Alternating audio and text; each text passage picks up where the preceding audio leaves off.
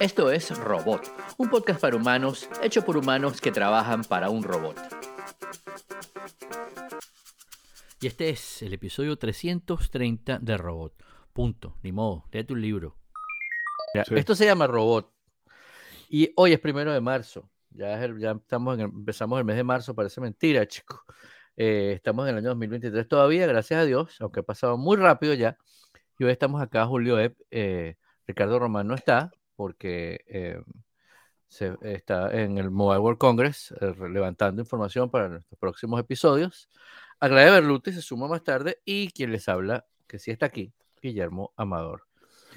nos puede encontrar como siempre, nuestras cuentas en Twitter, que son Revista El Robot, Joep, Romansaurio, Aglaya, underscore Berluti y Modulor. Y este podcast se publica todos los meses del año. Fíjate que ya no decimos todos los jueves, ni todos los lunes, ni todos los viernes, sino todos los meses. Aunque sea una vez al mes, esto aparece en su plataforma de podcasting favorita, si no, no sería un podcast. Se anuncia en nuestra cuenta de Twitter, Revista El Robot. Si está suscrito al canal de YouTube, también les llega este episodio que están viendo ahora, que es el, la versión sin cortes, la versión sin censura del podcast. Y si quieres sugerir un tema, eh, un artículo o enviar un comentario, lo puedes hacer vía Twitter, Revista El Robot, o escribiéndonos a editor arroba Por cierto, que si nos buscan en Twitter y empiezan a oír ruiditos de grillos, eh, busquen, los mismos, los mismos este, handles en, en Mastodon. Exacto, porque puede pasar. puede pasar en es posible, es posible. No, no prometo nada, pero es posible. No sabemos nada. Fíjate que Twitter, Twitter ahí insertándolo en nuestro, nuestro orden del día, chicos, nuestra agenda. Em, Twitter, de verdad que yo antes estaba todo el tiempo pendiente y lo tengo siempre, casi siempre lo tengo abierto ahí, por si acaso, para escribir o algo, por costumbre. Pero, pero lo uso cada día menos porque me parece que cada día está como más, más enrarecido y lo hemos hablado varias veces, pero no, yo pensaba que esto iba a pasar, ¿no? Que iba a dejar de pasar, pero está como muy enrarecido el aire allí, ¿no? el, el e, esta cosa, por ejemplo, en estos días, no sé si viste el tema de mm, Scott Adams. Sí. ¿no? Que se volvió loco completamente hace rato, ¿no? él tiene mucho tiempo loco, sí. sí. sí. yo recuerdo que él estuvo. Estaría en el show de Bill Maher, no me acuerdo, pero sí sé que Sam Harris lo entrevistó y lo entrevistó como dándole una oportunidad. No, como que, no le interesa la oportunidad. Y, y, cuando terminó la entrevista, el mismo Sam Harris decía, este tipo se está totalmente tostado. y eso hace como cinco años. Sí, está completamente loco. Yo no sé, o sea, está completamente como on hinge, que llaman aquí, pues como desatado. No, diciendo todas las barbaridades. Porque yo he pensado mil maneras de como de cómo puede tratar de justificar las cosas que dice, pero no son justificables. Y no es una cuestión de, ay, que la gente ahora es woke, que me choca cuando dicen eso de la gente decente. Sí, sí ¿no? Ah, eres woke, no, no eres woke, eres una persona decente que ha ido avanzando con la, como la sociedad, ¿no? O sea, the more you know, como dicen, ¿no? Exacto. Este, de repente, ay, en los años 50 la gente fumaba en televisión, viste, qué normal. No, bueno, en esa época la gente no estaba tan seguro de que, de que fumar probablemente podía causar un daño, ¿no? Para no entrar en detalle. Este, y ya no ni fuman ni todo, a veces toman, pero en una película y es como más, necesita el apoyo de los adultos en este, cuando ves este tipo de programa. Pero Scott Adams, que es un tipo que ha hecho un, personaje tan, tan simpático dentro de sus cosas como Dilbert y Catbert y Dogbert y todas estas cosas. Ha escrito varios libros, también otros libros que no son de, del, ¿Ah, del, multiverso. Sí, tiene otros, otros libros de cosas de... Él hizo varios libros dentro del multiverso de Dilbert que era, hay uno que se llamaba The Joy of Work, que a mí me encantaba. Ah, y tiene varios libros, tiene varios libros bien interesantes. Claro, en esos libros siempre tiene, a veces aparece alguna viñeta de Dilbert o alguna referencia a alguna cosa de Dilbert, ¿no? Este, pero tiene otros libros. Y de repente el tipo, de, bueno, de, de, la, de, la, de, la, de la llegada del anticristo para acá, pues, ¿no? Este, el tipo se volvió como loco, como esa aroma de me da fastidio quedarme callado, quiero decir las idioteces que estoy pensando. Sí. ¿No? Porque yo entiendo que mucha gente puede tener ese problema de, de incultura, ¿no? Porque ser racista es ser inculto, ser racista es ser bruto, pues. No hay otra razón. O tienes un tornillo suelto o eres bruto, pues. O sea, no, no, no le encuentro mayor explicación. Pues yo no creo en la maldad así intrínseca de la gente, sino que por ignorancia la gente que odia a los, a los, inmigrantes, la gente que odia a los extranjeros, la gente que odia al bajito, gordo, flaco, por raza, por religión, es una cuestión de ignorancia y de miedo a lo que no conoces, ¿no? La gente mientras más cultura tiene, probablemente este, mejor persona sea, también ahí están los sádicos ilustrados, ¿no?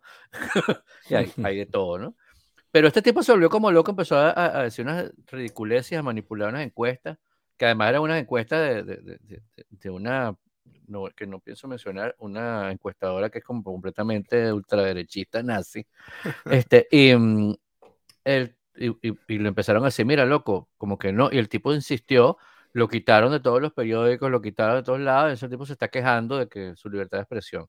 Y como siempre, la libertad de expresión no tiene nada que ver con las consecuencias de las cosas que dice.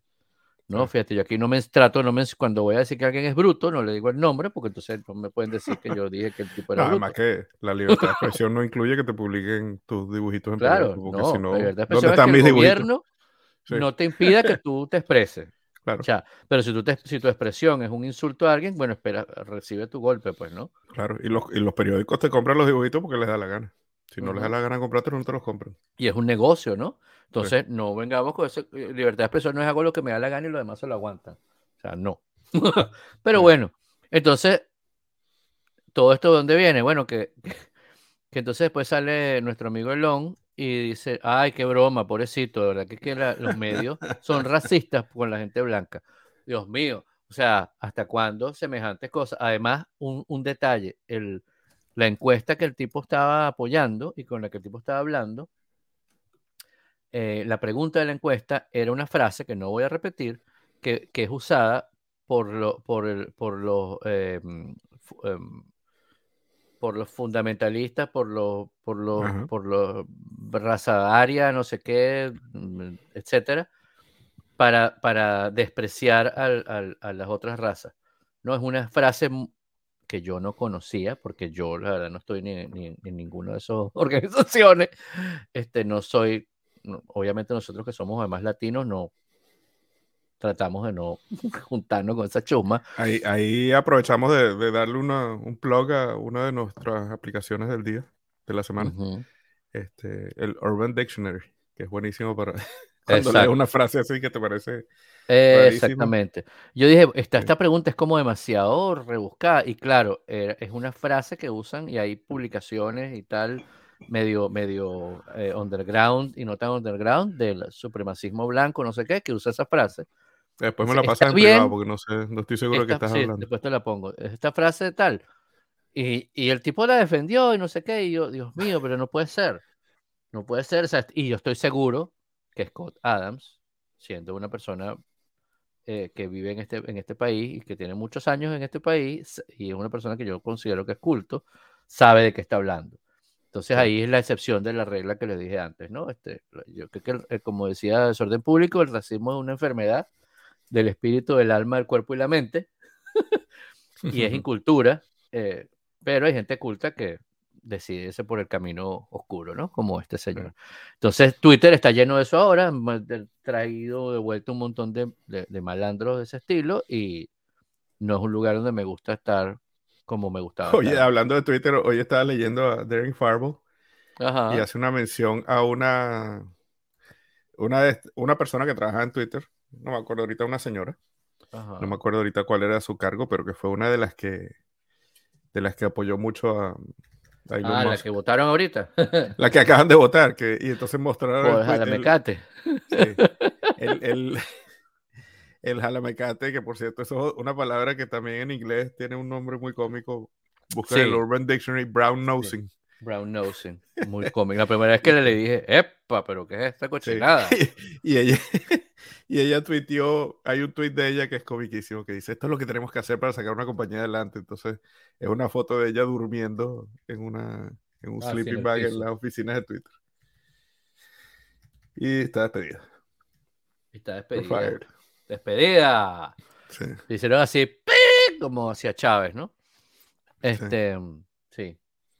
Otra y cosa bueno. que está un poquito ahí en trending, eh, que uh -huh. es eh, interesante, es que Joanna Stern de del uh, ¿cómo que se llama? El Wall Street Journal Joanna Stern en el Wall Street Journal, que hace unos videos buenísimos y es, una excelente periodista de tecnología.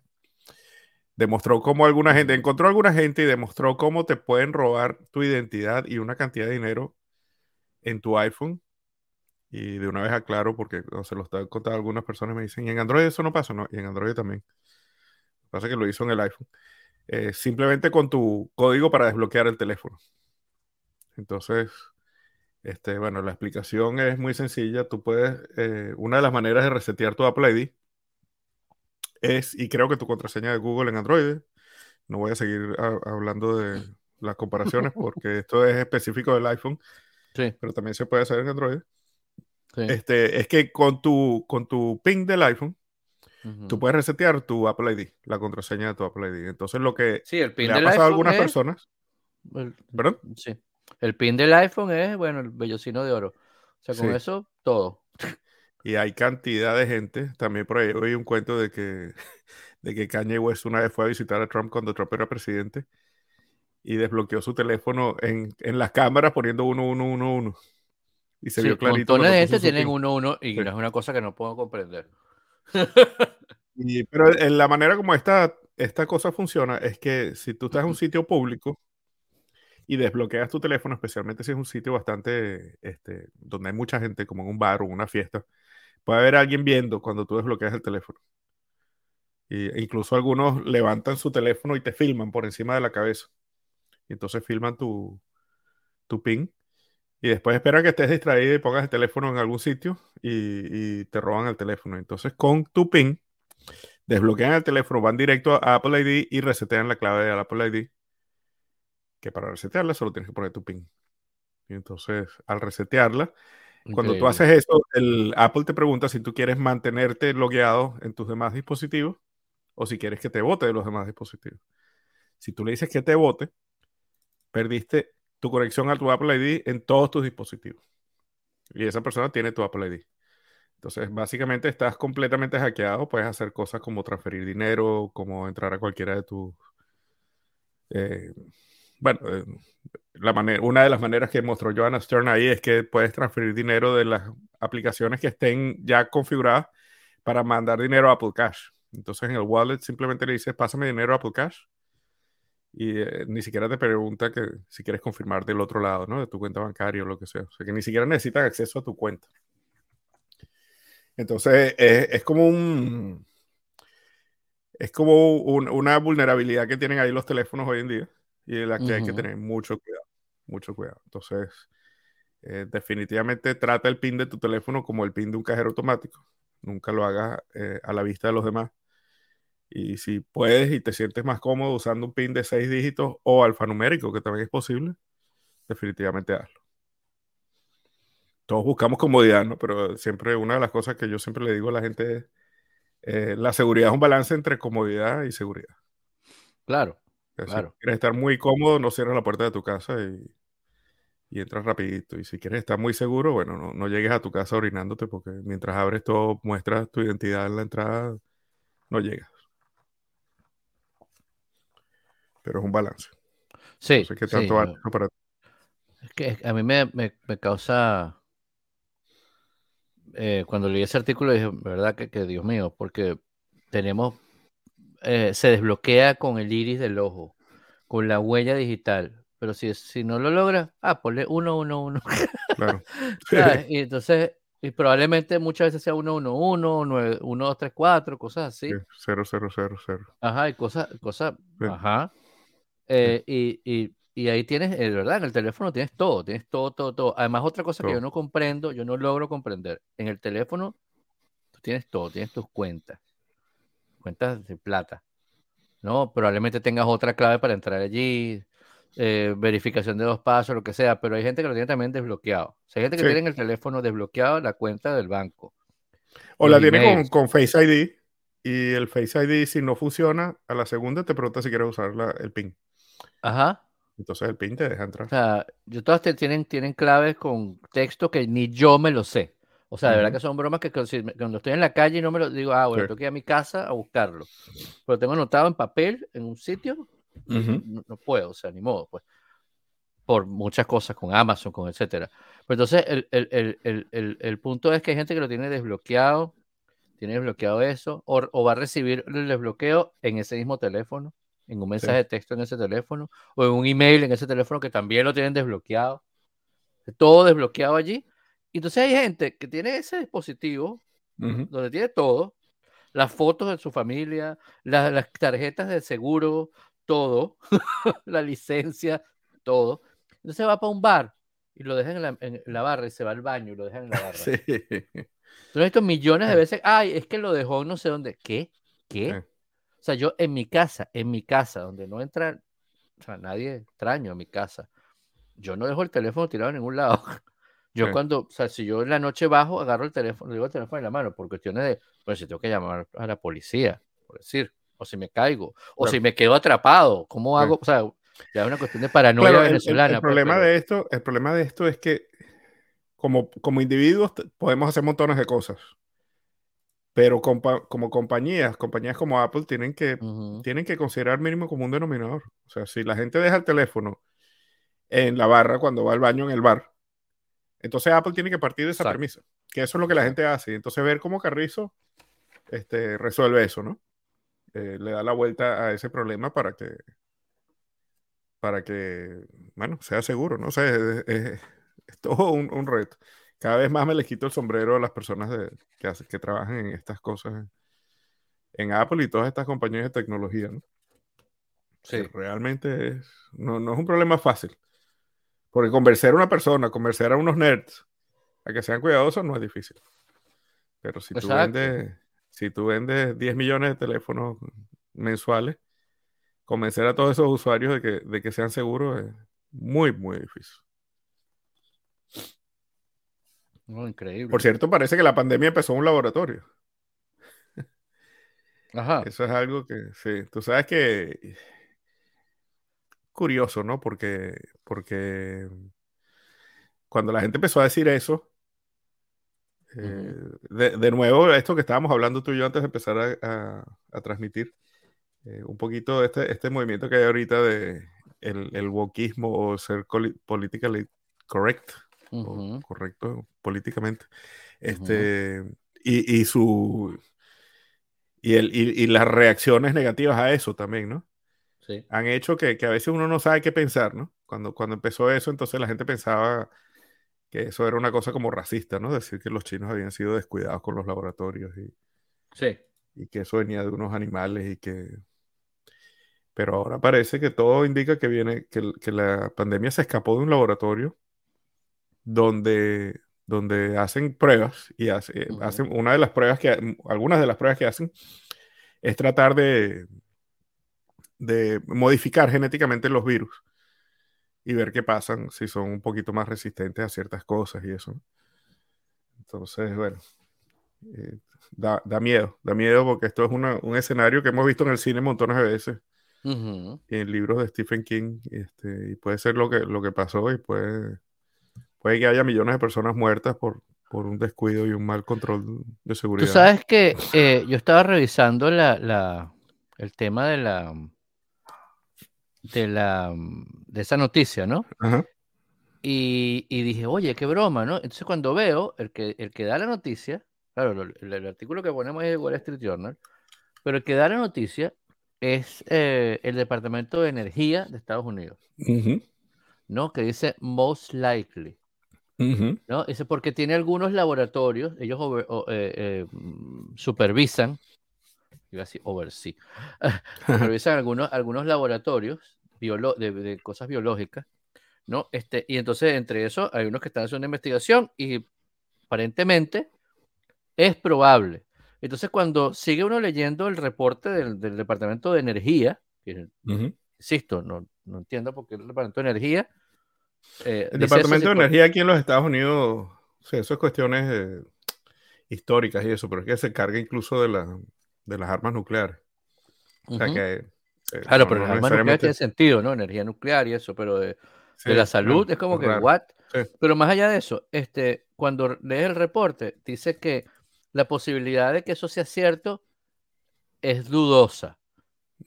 Entonces, y, y, ese es un departamento. Los otros departamentos que, son más como que están como más dedicados a eso, e inclusive la CIA y el FBI dicen que no, que eso no es así. Entonces, el mismo gobierno tiene, esto ya parece un, podcast de esos de, los bichos estos que ganan plata, no como nosotros que somos pobres, pero este, ganan plata con su, con su, ¿cómo se llama? sus, sus, sus teorías de conspiración. Pero, este, pero entonces el mismo gobierno tiene distintos entes que son más o menos independientes unos de otros, que tienen, por supuesto, los revisa el, presidente y el, y el, Congreso y tal y qué sé yo. Pero entonces uno dice una cosa, otros dicen otra, y dentro de todo este, todo este problema que es con eso y, y, lo delicado que es eso, el Departamento de Energía no está completamente seguro, dice que puede ser y publica eso contra los otros departamentos. Mm. Entonces, es como para, o sea, el, el, tema de la, de la, de la, de la, de lo delicado que hay que ser para poder saber cuál es la información real hoy en día es fuerte, ¿no? Este, y el tema con lo del wokismo, como dices tú, y, y, y, lo del, y, lo del, virus, el problema más que todo no era decir que venía de China, porque de China venía. El problema era que decían que era el virus chino. O sea, que tiene que ver con los chinos nada más. ¿No? ¿Qué es esto? Mm, qué bueno. Y que, pero además de eso, ah, mira qué bonito, me dieron una, una cosa de American. Este, y una tarjetita, qué linda. A ver, se ve el número ahí, no. Em, si no borro esto. ¿Cómo se llama? Eh, decían el virus chino, como que era culpa de los chinos, y empezó la gente a caerle a golpe a los chinos en la calle viejitos de, de, 70 años o, o, o gente de, de, 15 golpeados, algunos los mataron y todo, porque eran chinos. Váyanse de aquí, una gente que tiene toda su vida en este país. Entonces, váyanse de aquí, váyanse donde, de donde vienen. Y yo, mira, de la avenida, de la cuarta avenida. y como que fuese el, el, el gobernador de, de, ese país, ¿no? Exacto, de paso, ¿no? Este, por cierto, que curiosamente hace como dos semanas, el último episodio del podcast de Sam Harris entrevistó a dos personas, dos investigadores. Eh, creo que uno es un periodista y uno es una experta, eh, Matt Ridley y Alina Chan, sobre, que, son dos que piensan que, que sí se originó en un, instituto de virología mm. en Wuhan. En Wuhan. Bueno, puede ser. Antes de que saliera la noticia, por cierto. Con, tal, con, TikTok nada más, ya sabemos que están, están buscando cómo hacer para destruir el, mundo occidental. Eh, si no lo hace Elon primero. Si no lo hace Elon primero. O, Donald. Viste que se vendió un iPhone original en 63 mil dólares. Qué loco, vale. Yo abrí, ¿para qué abrí la caja, vale? A pausarlo, claro costaba, 600 dólares, creo, ¿no? Cuando salió 600. Costaba más baratico. o sea, que hay que ver si eso... Sí, hay que se pide un crédito en el banco para comprar el iPhone. Este... Y no ha salido el último. Pero qué cool, ¿no? Eso es como cuando uno deja guardado los, algunos juguetes en su cajita para... Por si acaso. Yo la verdad abro todo, menos los Funko, porque no, es más fácil ponerlos este, eh, montarlos uno encima del otro en la cajita. en sus cajitas. en la cajita, pero el resto. Yo definitivamente no tengo madera de coleccionista. Parece que están vendiendo, parece que se está moviendo muy bien el mercado de, de los, de los, los carritos, esos Matchbox, ¿sabes? Ajá, sí. Ajá. Eh, pero claro, me imagino que será en la cajita. Yo tengo un montón por ahí en la cajita, pero los tengo en la cajita porque los compré una vez, o sea, varios los he comprado. Ay, qué bonito, en el supermercado a veces están y yo los agarro, ¿no? Y los pago, ¿no? No es que los agarro, me los guardo. Este, y, mm, y, y no los he abierto por muchos porque digo, ah, ¿dónde lo pongo? Déjame guardar, ¿no? Pues son muy chiquiticos. Sí. Y ocupan, o sea, no lo puedes poner, no lo puedes estacar uno encima del otro, y en la cajita no se me va a perder en la cajita, el carrito suelto se va a perder a Dios porque son una cosa mínima. Claro. Me encanta eso, yo los coleccionaba. a mí me encantan también. a mí me encanta. Yo disfruté tanto cuando los chamos jugaban con esos carritos. Y, Lo máximo. Y a mí me encantaría tener un, uno de. Cuando yo tengo mi carro, o sea, cada vez que he tenido un carro, me hubiese encantado tener un Matchbox. Del carro. del carro. Sí. Si yo fuese la compañía, si yo fuese los, fabricantes de carro, encargaría Matchbox. Cada vez que saco un modelo, le encargaría Eso lo hacen sobre todo las, las marcas grandes y las europeas. Qué raro, ¿no? Porque Matchbox es una cosa más de aquí. Sí. Antes creo que había más, pero por ejemplo, si tú, la primera vez, una de las primeras veces que vi una tienda de, de Peugeot en París, entre todas las millones de cosas que venden, está el carrito chiquito. Todos los modelos. Entonces está el modelo de esos pillos que tú ves por la calle, ¿no? O ves en Venezuela, o ves obviamente en París, pero que había en Venezuela Peugeot y en Colombia creo que hay bastante Peugeot también. Este, el mismo carro igualito, tal, y está por colores, y wow, como me imagino es la misma idea que tienes tú, pues como tengo mi carrito de mi cosa. Mi papá tuvo un Peugeot cuando vivimos en Inglaterra, sí, me encantaba. Ay, qué cool. Una, una Station Wagon, por cierto. Bonito. El SUV de la época. tenía siete. Wow, imagínate, hoy en día eso es un ¿qué? un Station Wagon. sí, sí, Era así como para eh, National Lampoon's Vacation con Chevy Chase. Mi papá era Chevy Chase. Chevy, sí, vale. Mira, ¿y quién es este guitarrista Tom Verlaine? Que Tom Verlaine este, es el guitarrista de Television. Eh, Television fue tal vez la primera banda punk. Eh, oh. Y punk en los Estados Unidos en el año 75 posiblemente. Y te estoy hablando de punk, no, no esa estética que uno, lo que uno se imagina de punk es el pelo parado y, la, y los, los imperdibles en la nariz y ese tipo de cosas. No, era, era más el... Este, él era como el precursor de Talking Heads y de... Ok. Y de cosas así. Sí, hay que escucharlo. Eso va a ser la recomendación musical de esta semana también. Escuchen Television. Eh, Tom Verlaine es uno de esos guitarristas que, que casi cualquier guitarrista también te dice que, que fue una influencia. Después, por lo menos de esa época en adelante, ¿no? Fue una influencia sobre Talking Heads, sobre Patti Smith, eh, sobre, por supuesto, los, los grupos punks británicos como los Sex Pistols y The Clash, este, pero, pero con una... De verdad que tú lo escuchas y parece algo muy moderno, ¿no? Es, son, es música de los, del 75, 76 y, hmm. suena súper, súper moderno y, seguro que es por la influencia que ha tenido sobre la cantidad de música que ha salido después de eso. Escuchen, la verdad es que a mí me dio como mucha lástima porque es una de esas personas también que tal vez no tuvo el éxito que otros que, que se montaron sobre sus espaldas, ¿no? Lograron. Este, pero, pero eh, muy, muy, muy querido en el mundo de la música, ¿no? y, y, murió de setenta y tantos años, un poco inesperado, nadie se lo esperaba. Bueno, el mundo estaba, parece que el tipo Sí, bueno, no puede morir a cualquier edad, ¿no? La vida claro, pues murió a los 12, pues, pero, pero igual creo, creo que vivió, ¿no? Una, una buena no murió joven. No, que, no murió joven. que 30 años, que uno dice, what? Sí, no, murió como tanto, Bueno, da dolor a cualquier edad que muera cualquier persona, pero digo, cuando un artista muere joven, uno, cónchale. No, joven y medio joven. Freddie Mercury tenía cuántos años se murió, como 40. no recuerdo, pero no tenía, no tenía 50, pues. Este, Entonces se perdió como todo eso, qué sé yo, eh, ¿cómo se llama? De su Stereo. Eh, sí. También, ¿no? Exacto, sí, Cerati. Cerati, coño. Perdón, Cerati. Donde quiera que estés. Hay otros que se mueren y de verdad que, como por ejemplo, este, mira, ¿sabes que esta semana me, me, llamaron, llamaron para un programa en, de radio en, en Venezuela? Querían, y el tema me pareció bien interesante porque, claro, Que si tienes que hacer programas todos los días, tienes que tener temas y temas y temas y temas. Nosotros que eh, a veces nos cuesta saber poner un tema para una vez a la semana. Este, hay gente que tiene que sacar temas para todos los días. Entonces, este tema me pareció muy interesante, que y era el tema de los paywalls, ¿no? Eh, la verdad, no, no, no, no, no ha sido todavía el programa, eh, pero me quedé pensando, ¿no? Como buscando información, porque uno tiene esa costumbre tan extraña de prepararse para las entrevistas y esas cosas.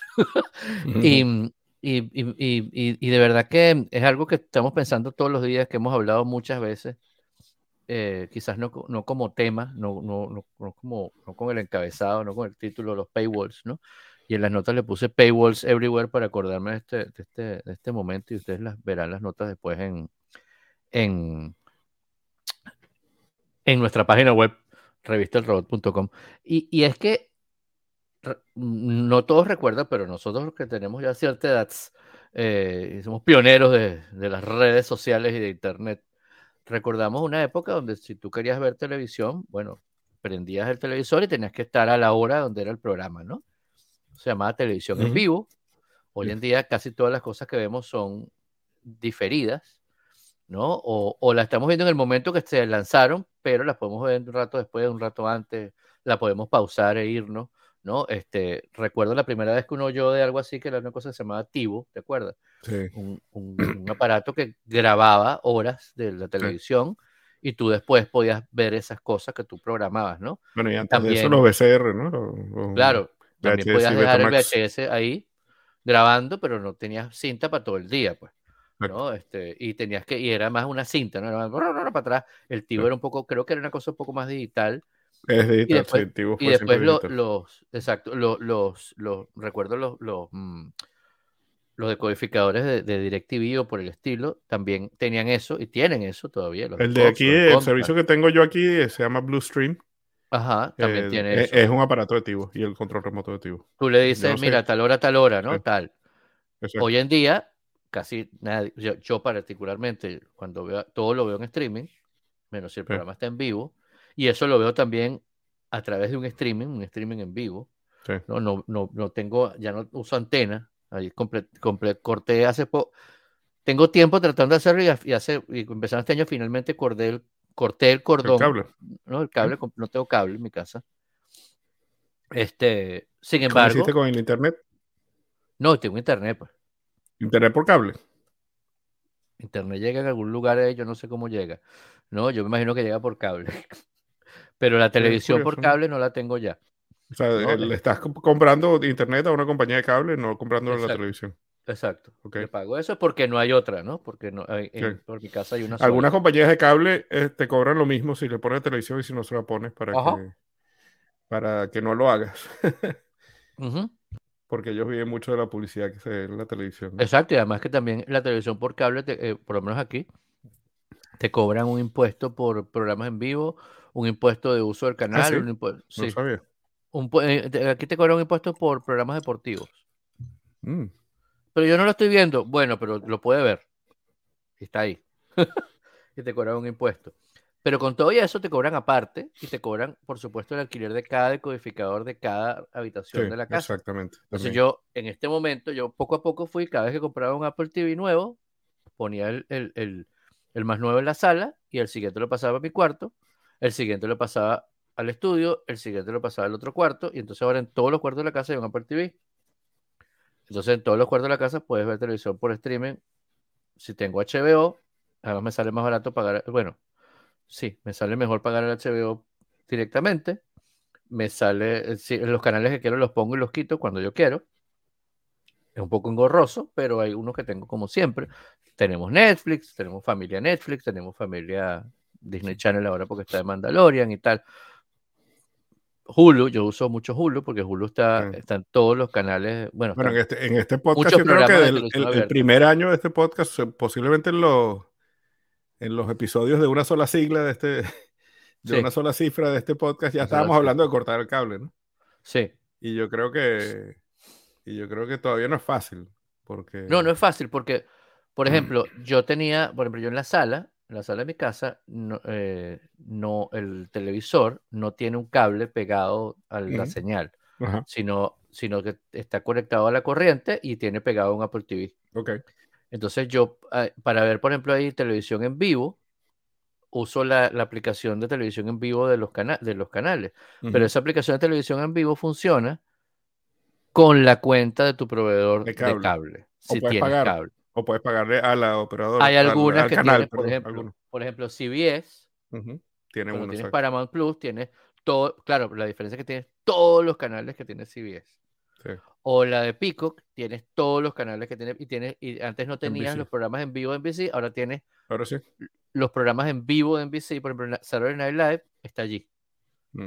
Eh, nada más lo puedes ver ahí en vivo, pues. ¿no? Y, pero Claro. cuando termina, el día siguiente está ya en diferido. Claro. Pero quieres Lo ver malo es vivo, que lo cuando empiezas a sumar esas cosas, terminas pagando más o menos lo que pagas por el cable también. Claro, menos, ¿no? claro. Hay canales que están abiertos. Ajá, a eso voy. Entonces, claro, empezó. em- em- em- El, el tema es que la idea de cortar el cable era que nada más pagabas una cuenta de, de- de- de- internet, digamos, de conexión a internet, y con eso veías tu, tu contenido. Pero si tienes que pagar canal por canal, Claro, al la- final- lo que pasa es que cuando tú te suscribías a cable, por decir unos números así, te lanzarlos al aire, tú pagabas 100 dólares por 100 canales. ujú, Entonces, le- la fantasía de los nerds era Ok, esos 100 canales yo tres o Entonces yo debería pagar 4 dólares por esos canales, ¿no? Pero no tiene nada que ver con eso. Claro. No tiene, absolutamente nada que, ver. Terminas pagando 100 dólares igual porque cada canal te cobra 10, 15 dólares. Claro, claro. Porque aquí tú estás viendo 100 canales, por, ponte tú por 100 dólares, entre comillas, porque hay una compra por, como decir, cuando vas a comprar a Costco, vas a comprar a Walmart. Ellos compran por mucha cantidad y te sale más barato a ti. Chévere. Pues, te está metiendo. Es bundle, exacto, es un bundle. Pero. You want fries with that. You want fries with that. Ay, te salen gratis. No, es que por volumen, pues. prefieren ellos y así se mueve todo el inventario. Pero el, el, el tema con esto es que si tú compras cada canal por separado, te sale más caro que tener todos los canales en un solo golpe. ¿Qué pasó también? Que se empezaron a separar también eh, eh, el, programa de televisión abierta, empezaron a bajar la calidad porque los programas de, de, de, de de los compañías de streaming eran mucho mejores. El programa que estaba de moda nada más estaba en Netflix, o nada más estaba en Hulu, nada más estaba en, por ejemplo, en Paramount Plus es el único sitio donde pasan eh, Picard. Entonces, ajá, te acuerdas que tenemos CBS Plus o algo así se llama, después lo cambiaron a Paramount, porque lo, abrimos una cuenta un mes para ver Picard en, en Binge Watch, me acuerdo. Entonces, yo la cancelé cuando terminé de ver, hace como tres meses que terminé de ver todas las series de Star Trek y de Picard. Y ahorita empezó la temporada nueva de Picard y estoy en, Empezó la temporada 9, te tengo más se, se, puso como más complicado. Se suponía que lo que queríamos era que la vida se simplificara. exactamente. Eso era más complicado más tienes que tener una cuenta aquí, una cuenta allá, una cuenta allá, una cuenta más cuya. Pero entonces eso Y tienes que estar pensando si la quieres todo el año o si quieres Ajá, un ratito y apagar un ratito. A veces yo, o sea, de verdad, yo te, tú puedes tener, para, para, para hacerlo esto más dramático, tú puedes tener Netflix, Hulu, que tiene montones de cosas y tiene también ahora programas en vivo y de deportes en vivo. Apple TV Plus, Em, Paramount Plus, Peacock, Disney, HBO Max. Puedes tener además Acorn. Eh, puedes tener Britbox. Britbox. Britbox. Showtime. Ahora, Showtime, Showtime, ahora lo están metiendo dentro de, dentro de Paramount Plus y va a subir. ¿Ah, sí? Sí. Ah, y ya está. Si tú estás en, Paramount Plus, eh, tiene cosas de Showtime, tienes Billions, tiene todo. O sea, tiene el canal de Showtime ahí, tú lo puedes ver en vivo o lo puedes ver en, en diferido en streaming. Pero imagínate tú, tienes todas esas cosas y, Amazon, ah, Amazon Prime Video. Y aún así, pues, te puede pasar que estás sentado y dices, no tengo nada que ver. No tengo nada que ver. No, además que todo. eso termina saliendo más caro que el cable. Bueno, obvio. Y para poder, y para poder pagarlo tienes que trabajar un montón. Y si trabajas un montón no tienes tiempo de televisión, entonces claro, ¿en qué momento tremendo rollo. Claro, claro, por ejemplo, yo eso lo tengo, eh, por ejemplo, no todo eso, ¿no? Pero eh, los canales que tengo los, comparto con la familia, ¿no? Con, con, con, los hijos que viven aquí o no viven aquí. chévere, ¿no? No con, no con, no es que no es que revendo los canales, ni el acceso, ni nada, ¿no? Chévere. Pudiera uno tener como ese tipo de familia, ¿no? Que tú pagas el de Paramount Plus, yo pago el de Netflix, compartimos la clave. No, ah, pero, no, no, no, quieren eso, no quieren eso, no, no, compartas. Pagas tú la tuya propia haciéndote la vida difícil también, entonces va a llegar un momento que para no dejarte compartir tampoco te van a dejar que tú lo uses cuando estás fuera de casa. Pero al fin y al cabo, a donde voy, eso es entretenimiento. Si tú quieres ver 10 películas, paga las 10 películas o espera que parezca otra vez una cosa como muy paz y las ves todas corridas y ya está, ¿no? O yo me acuerdo de una serie que a mí me encantaba de, de, Showtime que se llamaba mm, Penny, Penny Dreadful, que era la única que me gustaba de Showtime. Yo decía, yo no me voy a suscribir a Showtime. Nada más para una, por una serie. Entonces esperaba que estuvieran todos los episodios. Eso es lo que voy a hacer yo con la serie de Star Trek en Paramount Plus. Hacía una suscripción gratis y veía en Bing Watch todo eso. Ah, qué mal, qué horror. Sí, ajá, pero pero me quedaba como la cosa. Y, tal vez ya no gratis, pagas un mes. Si pagas un mes O pagas un mes, pues, y un mes ves todo eso. Entonces empezaron casi todos los canales a hacerlo de que ponen la cosa semana por semana. Que lo hace Apple TV, que lo hace. Lo hace. Lo hace Paramount Plus, lo hacen todos últimamente están haciendo esa gracia. HBO también lo hace, HBO también, que lo ponen semana por semana. Y me da igual, insisto, es entretenimiento. Y tú quieres entretenimiento, tú pagas por entretenimiento. Punto. Ni modo léete un libro, ve a ver, saca tu carrera de biblioteca, que en este país es gratis, y ahí también hay películas. O sea, ni modo. Pero donde voy es que también tenemos esos paywall ahora en todos los periódicos. Entonces, yo no sé por tu casa, pero por mi casa no hay ningún kiosco. No, eso ya no existe. O sea, en Nueva York hay bastante. Claro, tienes que ser muy No sé si venden periódico. Mm. La verdad no me acuerdo. Pero. Este, Oye, yo cuando voy a un Barnes Noble tienen una, tienen una especie de área que es la parte de las revistas. Que es, lindísima, tienen de todo, y, pero es como una nostalgia loca, porque yo veo es como una cosa nostálgica. Y veo revistas que yo ni sabía que todavía existían, y yo me pregunto, ¿quién compra una revista, no?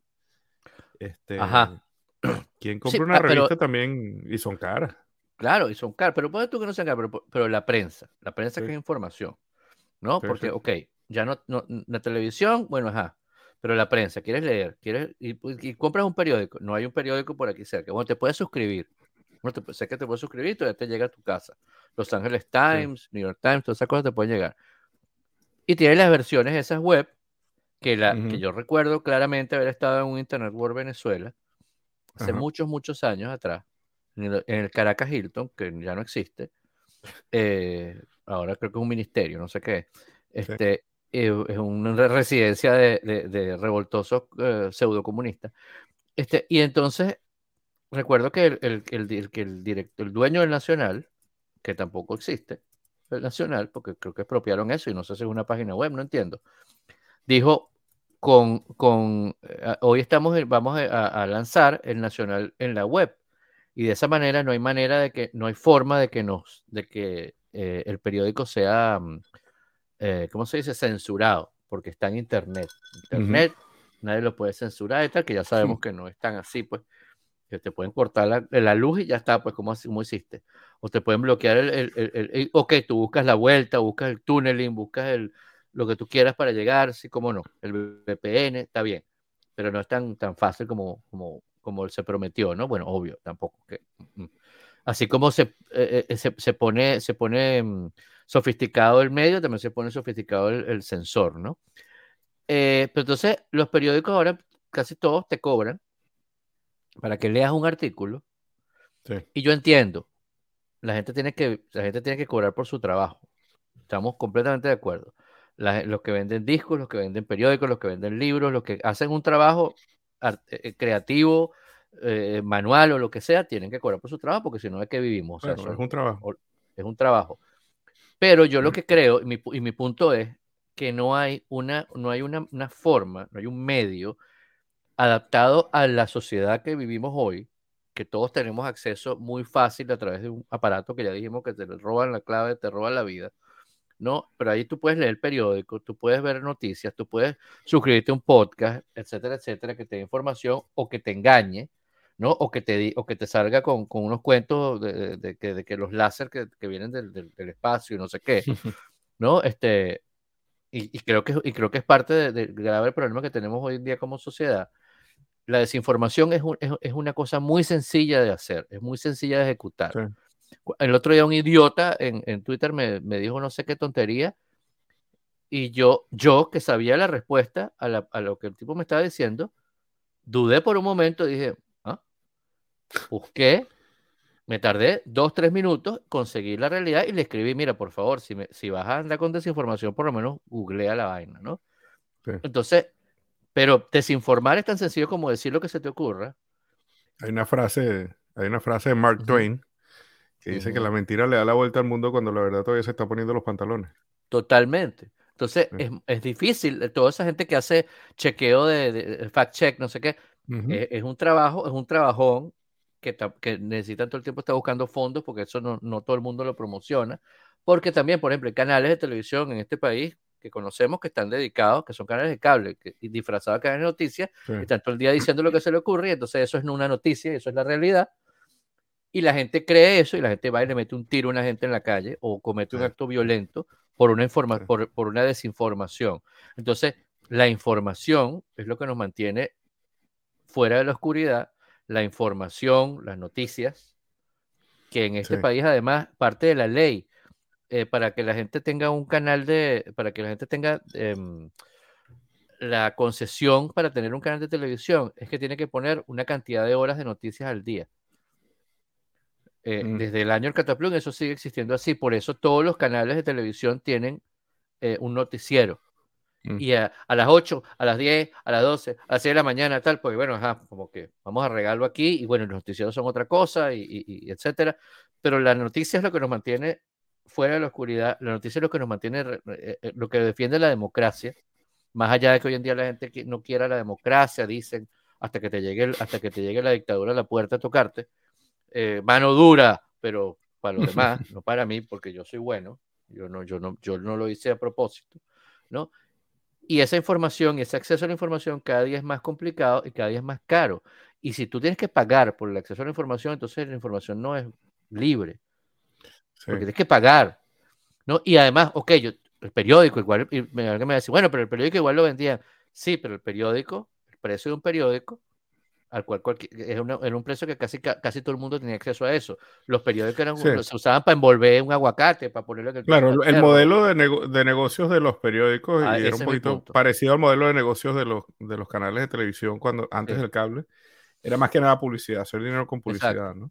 Exacto. Y... Igual no eran gratis, no eran gratis. La televisión no eran gratis, tiene publicidad.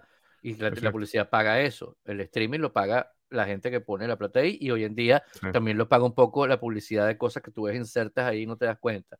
¿No? ¿Cómo no? Muy bien, me parece la publicidad, yo estoy de acuerdo 100% con la publicidad eh, por razones obvias, ¿no? Pero que tú no tengas acceso a la información y que para tú leer un artículo tengas que pagar una suscripción de un mes de una cosa que de repente no vas a querer leer más. Está mal. El que, y, investigando esto vi que el que tiene la, el modelo más exitoso es justamente el New York Times, porque ellos te dejan leer una cantidad de artículos gratuitos al mes. Al mes. Como 20. ¿No? O sea, Medium te deja leer tres artículos. Medium. Una plataforma de guardar blogs. Te deja leer tres. El New York Times, con todo su, todo, su prestigio o desprestigio, me da igual, depende del que lo escuche o el que le parezca o no, te deja leer 20 artículos gratis y tú la suscripción la puedes pagar por mes, la puedes pagar por año. A ver, no sé si es lo ideal, pero creo que se acerca un poco a la cosa. Mi, punto para cerrar. y creo que han sido los más exitosos con este tema, ¿no? Sí, sí, sí. Ellos, la suscripción, la, la suscripción, el tema de, suscripción, tanto online como en el papel, supera, duplica lo que sus ganancias por publicidad. O sea, es un éxito, me parece. Hay otros también, como por ejemplo Wired, Recuerdo cuando Wired sacó la edición digital eh, adaptada, por ejemplo, a los iPads, me acuerdo, no era un PDF de, la revista. Era una revista adaptada a un formato digital que tú podías tocar. Entonces tú podías poner un video. O tú le dabas para un video, que el video no tiene en la revista. Tú le das, veías cosas, lo podías, la revista la podías escanear y te llevaba también después al video. O sea, lo movías hacia scroll, lo, lo, diseñaban de una manera increíble y hoy en día, si tú te suscribes al formato digital de Wire, te mandan la revista gratis. O sea, incluida, bundle, ¿no? Sí, porque ahora eh, tiene menos valor la revista que lo que tiene. La revista tiene un valor como Se eso, ¿no? Sí. No, majá. Yo tengo la revista en el baño este, y, y, y, no me lleva el iPad para el baño, pero hay gente que se da su iPad para el baño, pues como te lleva el teléfono para el baño. X.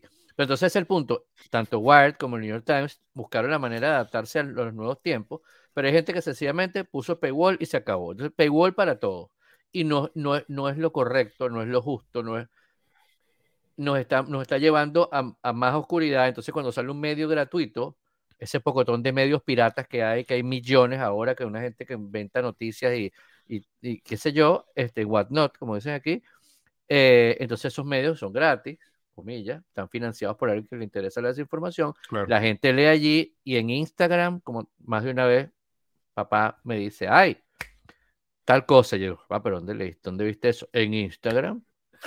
¿No? Y la gente lee las noticias en Facebook, en Instagram, ah, esos medios que son gratis.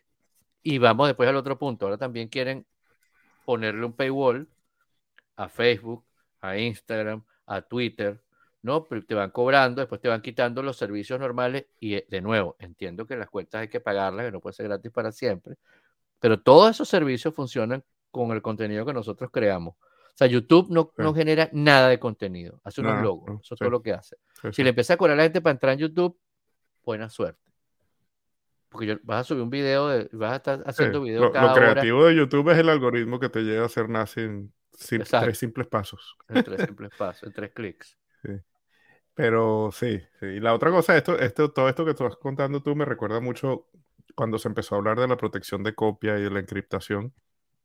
Y yo pienso, ¿qué pasará en el futuro, no? Porque de repente, dentro de 100 años, eh, estará totalmente, eh, de alguna manera, caduco el paywall. Y si tú quieres leer un artículo de New York Times del siglo XXI, a lo mejor simplemente no, no hay manera de entrarle, pues, y, tal vez los arqueólogos van a tener problemas serios, ¿no? Porque como, como violentan ese paywall, ¿no? Claro. A lo mejor no hay, no hay la motivación ni el interés y, se pierde mucho de la cultura. De eso se hablaba cuando había mucha protección de copia, por ejemplo, de software de los años 80 y 90, que serían cosas interesantes históricamente, que a lo mejor, porque eran, tenían protección de copia, bien sea en los disquetes o en los CDs donde venían, no hay manera de, entrarles, pues. Y a lo mejor hay unas joyitas por ahí. Y son obras creativas, pues había, yo me acuerdo que uno de los primeros CD-ROMs interesantes que yo, que yo escuché fue uno que, con los que interactué antes del internet. Fue una cosa que sacó Peter Gabriel, que se llamaba Ovo, creo. Oh, sí, sí, sí, me acuerdo, claro, ¿cómo no?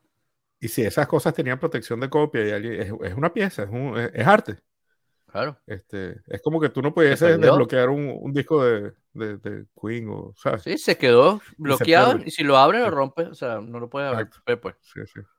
Y me pregunto si eso irá a pasar con los paywall y con todo lo que se está creando. Yo entiendo que, la, o sea, a ver, yo, eh, por ejemplo, yo he pensado ya varias veces ponerle, no, no ponerle un paywall, pero bueno, mira, por ejemplo, este video que nosotros hacemos todas las semanas y nos quedamos un rato aquí y esto, esto está montado en una plataforma que cuesta plata.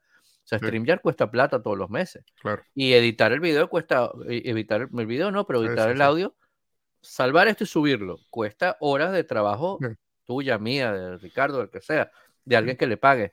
El alojamiento, todas esas cosas son cosas que cuestan plata. Y, es el gran problema, el gran dilema de la, de la monetización, ¿no? Claro, y Robot dice, bueno, pero Robot no es una revista. Sí, pero es una revista completamente artesanal que la hacemos con la idea justamente de poder compartir información que no se puede compartir en lugares normalmente, pues. O sea, la gente que escribe aquí, Aglaya, tú, este, cualquiera que ha puesto cosas ahí, Hortensia, yo, primero que nos da la gana allí, claro, que no ofenda a nadie, que no sea ilegal, etcétera pero cosas que en revistas normales la gente no las aceptaría, pues como que no, muy largo, o no es muy corto, o no, esa idea de repente, no, hombre, ponlo, o sea, si no es, insisto, si no es ilegal, ni es básicamente ilegal, porque inmoral, quien dice que es moral o es inmoral, ¿no? Entonces, este, exacto, yo, yo creo que en cualquier momento pongo una, una broma de, de, Patreon o de lo que sea, y mire, si quiere paguen algo aquí y ven lo demás. con tal. Nosotros en realidad esto lo hacemos para hablar tú y yo y con Ricardo cuando viene. Entonces, mira, nos ahorramos el psiquiatra. Este, en fin. Que hacemos, no hemos hecho el corte del psiquiatra todavía, el corte de cable del psiquiatra. Tal cual. Bueno, esta semana les tengo un tip. Cuéntame. Uno de esos tips tontos este, y, confieso que yo me di cuenta de esto bien tarde, pero con el iPhone 10 eh, desapareció la opción de poner el porcentaje de, la batería en la barrita de arriba de información del iPhone, ¿no? Por el notch, precisamente. Entonces el truquito para ver el, la batería que, te quedaba en el teléfono era bajar el control center, arrastrar de, de la esquina derecha, superior derecha hacia abajo, y en ese momento te mostraba la batería. Pregúntame cuándo, porque no sé, como te digo, lo descubrí tarde y he visto algunas personas que lo tenían, se lo había activado a alguien y dije, ya va, esto tiene que estar en algún lado. Y ahora si te metes en, en la configuración, en la parte de batería, hay una opción de mostrar la, el porcentaje de nuevo. Y la solución que hicieron fue muy elegante porque, claro, ellos lo habían quitado porque no había espacio por el notch. Este, yo, por ejemplo, aquí tengo a la izquierda tengo mi iPad y tiene la versión vieja que tiene una baterita de un lado y al lado izquierdo tiene, dice 100% porque la tengo enchufada, ¿no? En el iPhone quitaron eso. Pero ahora si tú prendes esa opción, te aparece un porcentaje encima de la batería. O sea, la batería tiene detrás un numerito que te dice el porcentaje de batería que tiene. Si activas esa opción, pues sí. Interesante. Si ya lo tienes, olvídate del tip, porque ya lo descubriste hace tiempo, antes que yo posiblemente. Exacto. Yo en estos días si no lo tienes. Yo justamente lo vi en estos días porque quería ver la salud de mi batería. Y dije, ah, para ver. que por cierto está en 100%. Este, y dije, epa, battery percentage. ¿Mm? Sí. Ellos han quitado eso de ahí. Y, está, muy elegante porque no está. Es súper elegante, se ve lo más bonito. Dentro de la pila, digamos, la batería es una pila y se va poniendo lo que no he visto, pues no la tenía activada, la acabo de activar ahorita. Lo que no he visto es qué pasa cuando la batería se va consumiendo, cómo quedan las letras, porque ahorita están en negativo, después se ponen en Sí, no, queda perfecto. Ellos van jugando con eso y que se ve bien bonito. Lo voy a poner, nada más para verlo lo voy a poner. Se ve bien bonito. Y, y, otra duda que tengo, que no me he fijado, pero creo que nunca muestra el 100. Entonces los dos numeritos ah. caen dentro de la batería, ¿no? Entonces si claro. está full, está full. Pero si no, apenas baja 99. 99. 99, pana. Exacto, y ahí está. está bueno. sí, pero está bien no pidas más. esa opción. Qué bueno, está buenísimo. Y, y, el app de esta semana es un app de Consumer Reports, de la revista, hablando de revistas, Consumer Reports, eh, tiene una aplicación que se llama Permission Slip. Y la idea es que eh, ellos te dan una lista grandísima de, de, gente a la que tú le has dado permiso sin querer posiblemente de usar tu información y de compartir tu información. Sin querer queriendo. Y entonces ellos se encargan de hacer todo el trámite de pedirle a las compañías que no compartan tu información.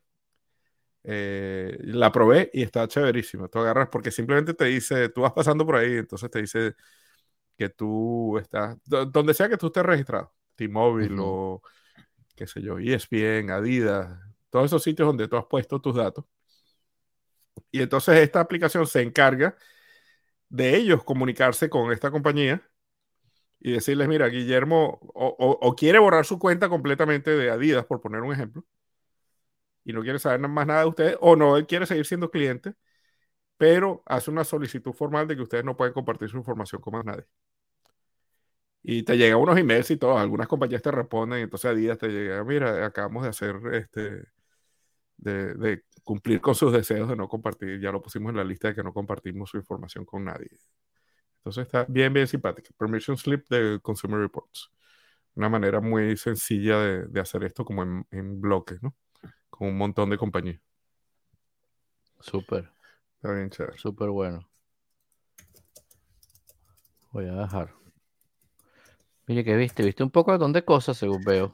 Sí, he estado poniéndome al día con algunas cositas. Ah, bueno, ahí les voy a. Hay una cosa que me da mucha risa que en, eh, ahorita a, finales de año este, lo voy a pasar a primer lugar aquí porque me da, me da mucha risa. Eh, una de esas, eh, por M. Night Shyamalan.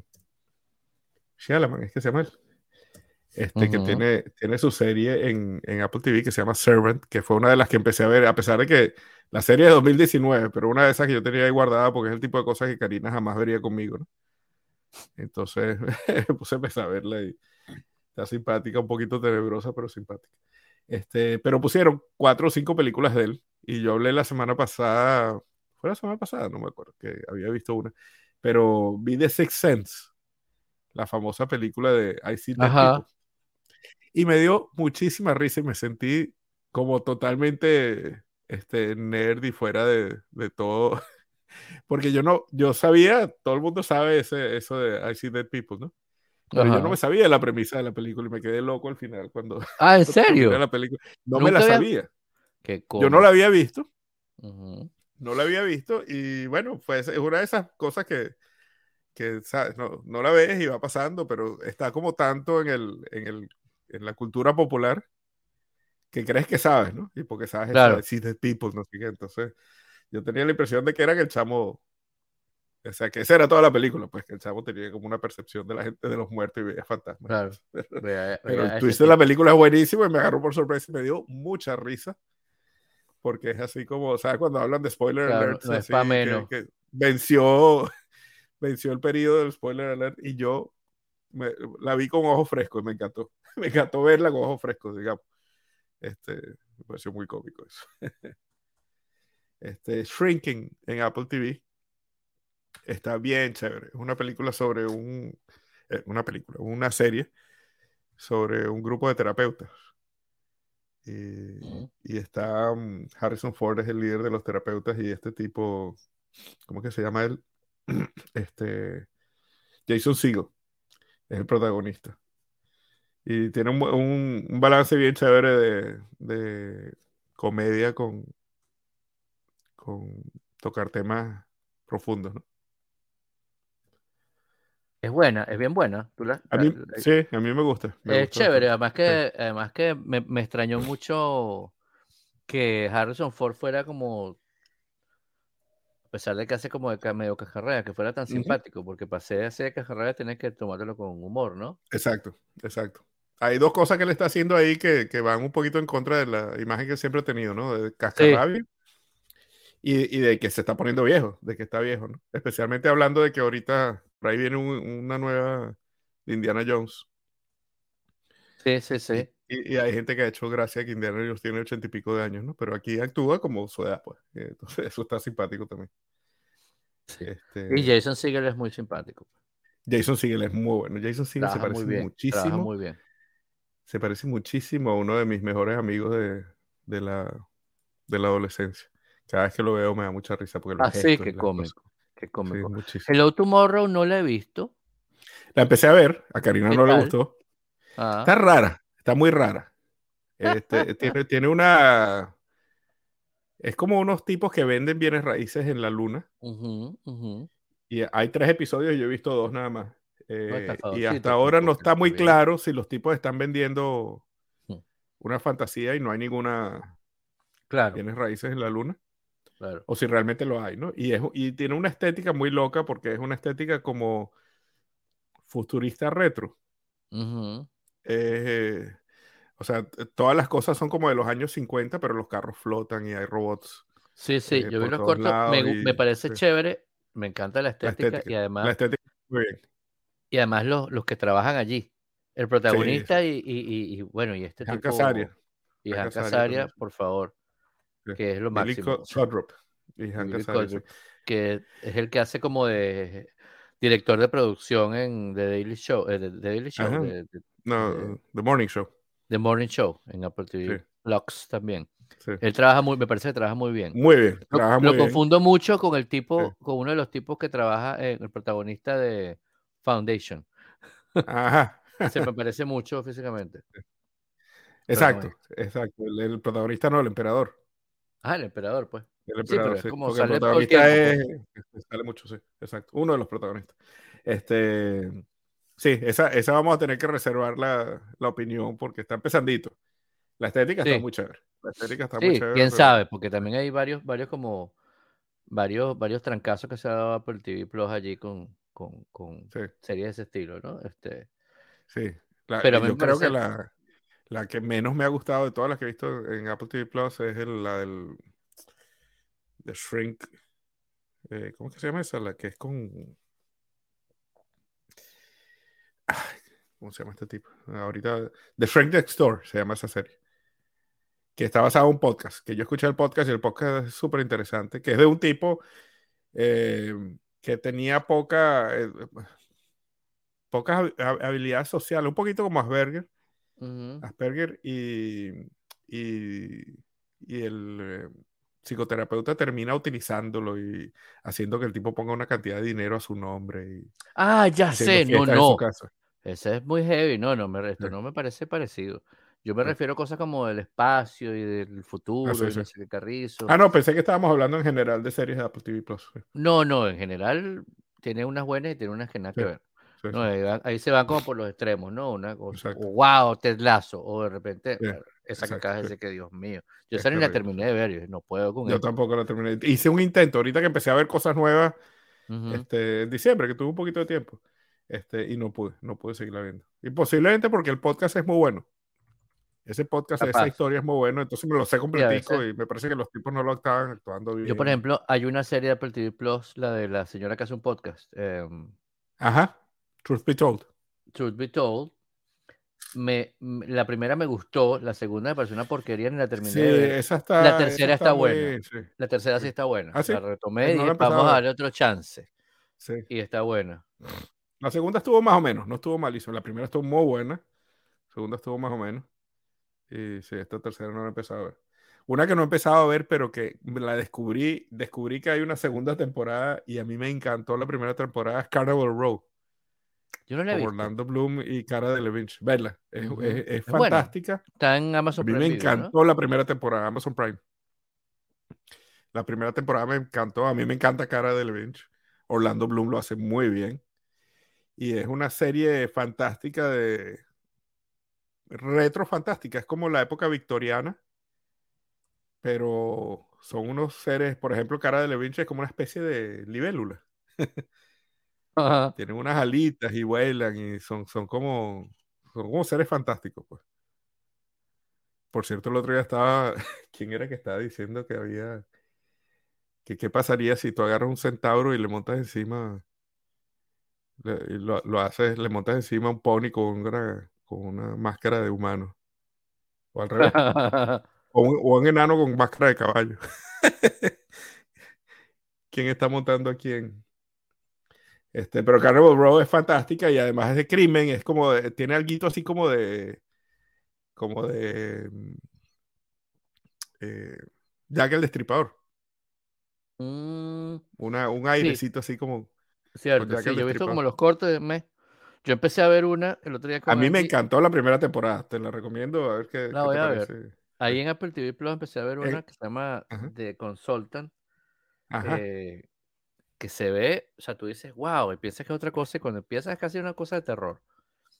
¿No? este es como un consultor de, de, tipo que llega ahí a una compañía que hace videojuegos. Y, y ah, he, visto, un episodio, y ahora lo que pienso es que el tipo es un asesino que mata a la gente para quitar a las compañías, una broma así, pero una cosa loca, loca, loca. Qué loco. Loca, loquísima. Tú te quedas y que, wow. Pero lo que me, lo que me llama la atención es que tiene como muchos Em, las personas que, que, salen allí tienen muchos comportamientos de cosas que uno ve todos los días, ¿no? De gente que se deja golpear, que no literalmente, bueno, o probablemente sí, pero que se deja como pisar figurativamente porque como que están faltos de, de, de, de que los aprecien en el trabajo y que le digan, oye, qué, qué, bueno, qué bueno. O sea, les, destruyen la autoestima para que cualquier sobadita de, espalda la gente se sienta apagado con eso, ¿no? Ajá. Y es como, pero, es, ácido, bien heavy, bien heavy. Sí. Por cierto, me da risa que eso esté en Apple TV Plus porque recuerdo que. No, eso está en Amazon Prime Video. Ah, está en Amazon Prime Video, ok. Sí. igual me hizo pensar en que eh, creo que hubo una, un caso famoso de que Steve Jobs dijo que Apple no, no contrataba consultores. Mm. Que eso era. Está totalmente prohibido los consultores en Apple. Me parece. Si ves esta serie, vas a decir no, por 100%. bueno, y la otra que estoy viendo, eh, que es, nueva en Apple TV Plus, es una que se llama Dear Edward. Que hasta ahora está bien chévere también. Es, es un, un, avión que se estrella y sobrevive solo un niño. Ah, carajo. Ah, sí, sí, yo vi los cortos. Matan las 200 personas y, sobrevive un niño que además estaba viajando con su hermano mayor. Eh, un niño como de 12 años que estaba viajando con su hermano mayor y su papá y su mamá y el avión destrozado y, milagrosamente solo sobrevive él este, y sobrevive bastante bien, pues sobrevive con una, pierna bastante golpeada, pero sobrevive bastante bien. Y, hay como una intriga ahí rara de algunas cositas que están pasando y, hay bastantes personajes de esta serie que tienen muchos personajes y hay historias paralelas y, las están manejando bastante bien, porque una de las cosas que pasa después del, del, el accidente es que hay un grupo de, terapia de grupo, de estos grupos de duelo, ¿no? Donde los sobrevivientes se reúnen y, entonces cada uno de los que participe en el grupo de duelo le sigue un poquito la vida, ¿no? Mm. Y entonces resulta que una muchacha, este, el tipo le propuso en el aeropuerto y ella le devolvió el anillo. Y mm. terminaron peleados, ¿no? Este, hay otra que acaba de salir embarazada del, y el muchacho estaba montándose en el avión porque van de Nueva York a Los Ángeles y se estrella en Colorado. Y entonces el tipo estaba montado en el avión para irle a contar a sus padres que, que iba a tener un hijo, ¿no? Eh, y cositas así, ¿no? Hay, hay, cuentos, como cuentos diferentes y cómo se desarrolla. Hasta ahora, hasta ahora está bien chévere. Me, gusta. Es, es, un poco, es un poco heavy a veces. Y en el primer episodio sí el primer episodio se les va un poquito la mano en la, cosa del avión, ¿no? El avión se, va a estrellar y se va a estrellar y se va a estrellar y tiene 15 minutos estrellándose, ¿no? Ah, no, eso es muy heavy. Esa es mi crítica, esa es mi crítica del... Pero hasta ahora me gusta, me gusta. Un poquito, pues, no. Es solo, solo el primer episodio. Después, hasta ahora creo que he visto cuatro y está bastante bien, está simpático. Cool, cool, cool. Bueno, vamos a despedirnos de que nos están escuchando en este, esta grabación en vivo. Y les mando saludos a todos los que no vinieron también.